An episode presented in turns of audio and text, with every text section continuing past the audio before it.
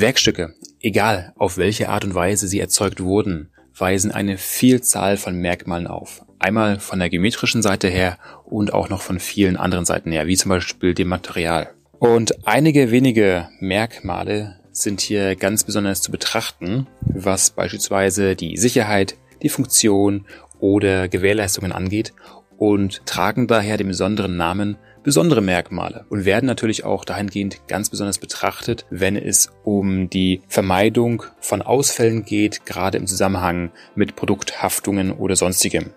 Das soll auch das Thema sein der heutigen Episode von Form und Lage, dem Technik-Podcast für den Sondermaschinenbau. Mein Name ist Steffen Beutler. Ja, den Begriff besondere Merkmale, den kennt man eigentlich schon zu Genüge aus dem Automotive-Bereich beziehungsweise aus der Luft- und Raumfahrtbranche. Aber nochmal ganz kurz zur Erläuterung, was ist ein besonderes Merkmal? Wie schon eingangs erwähnt, sind das ganz besondere Merkmale an einem Werkstück beispielsweise. Das muss nicht nur ein Werkstück sein, es kann auch ein ganzes System sein. Es geht grundsätzlich darum, dass einige wenige Merkmale natürlich einen ganz besonderen Einfluss haben auf die Qualität beziehungsweise auf die Funktion und Sicherheit. Ja, soweit, so gut. Das habe ich ja schon im Intro ganz kurz angesprochen. Nun ist es so, dass die Frage, die immer im Raum steht, ja, hm, wie ist denn das eigentlich? Ähm, reicht das aus, wenn man das da irgendwie auf der Zeichnung oder in den Vertragsbeiwerken notiert, wenn man gewisse Teile in die Produktion gibt oder zum Lieferanten? Oder wie handhabt man das? Ja, grundsätzlich ist es so, dass die besonderen Merkmale natürlich ganz besonders zu handhaben sind. Was heißt das? Es ist so, dass man sich natürlich im Vorfeld schon mal überlegen sollte, wenn man beispielsweise ein neues Konzept erstellt, auf was man zu achten hat, was auf jeden Fall erfüllt werden muss. Sei es Funktionen, sei es Gewährleistung, sei es Zertifizierungssachen oder, oder, oder, oder. Was natürlich auch dahingehend weitergeht, dass solche Gedankengänge natürlich auch weitergehen bis hin zur Konstruktion oder Fertigung. Und dabei ist es so, dass natürlich auffällt, dass einige Punkte sehr, sehr sensibel sind, was, wie gesagt, das Konzept angeht oder auch die Entwicklung, die Konstruktion oder auch die Fertigung und dementsprechend ein besonderes Augenmerk auf sie gelegt werden muss, damit sichergestellt werden kann, dass diese auch entsprechend eingehalten werden, diese Merkmale, dass sie nicht außerhalb der Vorgaben gefertigt werden bzw. liegen. Und in diesem Zusammenhang werden natürlich eine Vielzahl von Werkzeugen genutzt, um das auch zu gewährleisten, wie beispielsweise verschiedenste FMRAs oder Risikoanalysen und, und, und, und, und.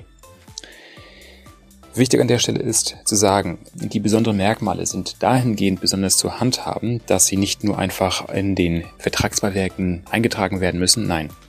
Es muss ganz genau festgehalten werden, wieso, weshalb, warum das ein besonderes Merkmal ist und wie die Folgen aussehen können, beziehungsweise durch was für Umstände es dazu führen kann, dass diese Merkmale entsprechend nicht eingehalten werden. Dabei ist es so, dass man, dass man dabei nicht nur den Fokus auf die Konstruktion hat, denn die versucht ja an sich möglichst zu überdimensionieren, was allerdings in der heutigen Zeit nicht mehr möglich ist aufgrund der Komplexität von Systemen und den dadurch einhergehenden immer kleineren Toleranzen und der Miniaturisierung. Hier liegt oftmals das Augenmerk eher in Richtung Prozesse. Was meine ich damit? Man kann natürlich ohne weiteres eine kleine Toleranz in der Konstruktion bzw. in der technischen Zeichnung vergeben. Aber die Frage ist am Ende des Tages, kann ich erstens diese Merkmale, wenn es beispielsweise eine kleine Toleranz ist, auch überhaupt in der Fertigung umsetzen. Punkt eins und Punkt zwei kann ich auch mit der dahinterstehenden Messtechnik und den gesamten Messprozessen überhaupt auch einwandfrei verifizieren, ob die entsprechenden Vorgaben erfüllt wurden. Das alles ist beispielsweise mit zu betrachten, wenn es darum geht, mit den besonderen Merkmalen zu arbeiten, egal ob man sie so definiert oder nicht. Denn, wie schon gesagt, wenn es beispielsweise zu Produkthaftungen kommt, durch Sachschaden, durch Personenschaden, durch Tod oder, oder, oder, oder, da muss man sich natürlich äh, gerade mit dem Thema auseinandersetzen. Zwangsläufig. Spätestens dann, wenn die Staatsanwaltschaft vor der Tür steht und sich dann natürlich die gesamten Unterlagen zu dem entsprechenden Produkt vorzeigen lassen. Und wenn dort natürlich nicht ersichtlich wird, dass dort darauf geachtet wird, dass gewisse Merkmale dafür sorgen können, dass die Funktion oder gar die Sicherheit nicht eingehalten werden kann, ganz besonders kritisch bei Bremsen, dann macht man sich mitschuldig in gewisser Art und Weise bei Produkthaftungen. Und es ist auch wiederum so, dass nicht automatisch das Unternehmen haftet, sondern unter Umständen du als Mitarbeiter auch eine Teilschuld tragen kannst, was dazu führt, dass du natürlich auch dafür entweder zu zahlen hast oder zu sitzen hast. Gerade dann, wenn man natürlich grob fahrlässig handelt oder mit Vorsatz. Das Thema ist natürlich ein wenig komplexer, lässt sich hier in solch einer kleinen Podcast-Episode natürlich nicht im Detail besprechen. Aber worauf ich hier hinaus möchte, ist, dass du erkennst und auch verstehst, dass einige Merkmale an deinen Werkstücken eine gewisse besondere Wichtigkeit haben. Egal, ob du sie selber konstruierst oder auch, ob du sie fertigst. Und die Wichtigkeit beziehungsweise die Brisanz einiger weniger Merkmale gehen natürlich aus den besonderen Merkmalen hervor, die da besagen, wenn man dieses Merkmal nicht mit der gebotenen Umsicht und Sorgfalt erzeugt bzw. danach handelt, dann ist damit zu rechnen, dass es zu Schäden kommt, egal ob Sach oder Person. Und der Fokus ist hierbei in den letzten Jahren gewandert und zwar weg von der beispielsweise von der Konstruktion, also der Design FMEA, hin zu den Prozessen, zur sogenannten Prozess FMEA. Das heißt, diese wird hauptsächlich genutzt, um festzustellen, wo haben wir besondere Merkmale und wie können wir diese positiv beeinflussen. Sagen wir bei der Erzeugung dieser Werkstücke oder bei der Handhabung von Bauteilen oder bei der Montage oder oder oder oder damit man dann auch rechtzeitig erkennt, wo man noch Optimierungsbedarf hat, wo man noch verbessern muss, wo man noch nacharbeiten muss, um sicherzustellen, dass die Produkte die Qualität haben, um guten Gewissens vertrieben zu werden, sodass nichts und niemand zu Schaden kommt.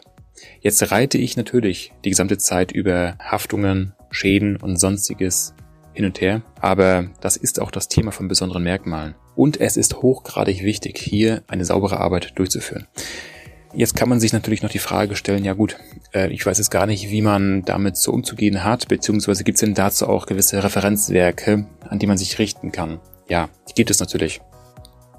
Hier gibt es sogar zwei Referenzwerke. Und zwar einmal ist es die IATF 16949 und zum anderen ist es das VDA Pendant und zwar aus dem Band Produktionsentstehung, Prozessbeschreibung, besondere Merkmale.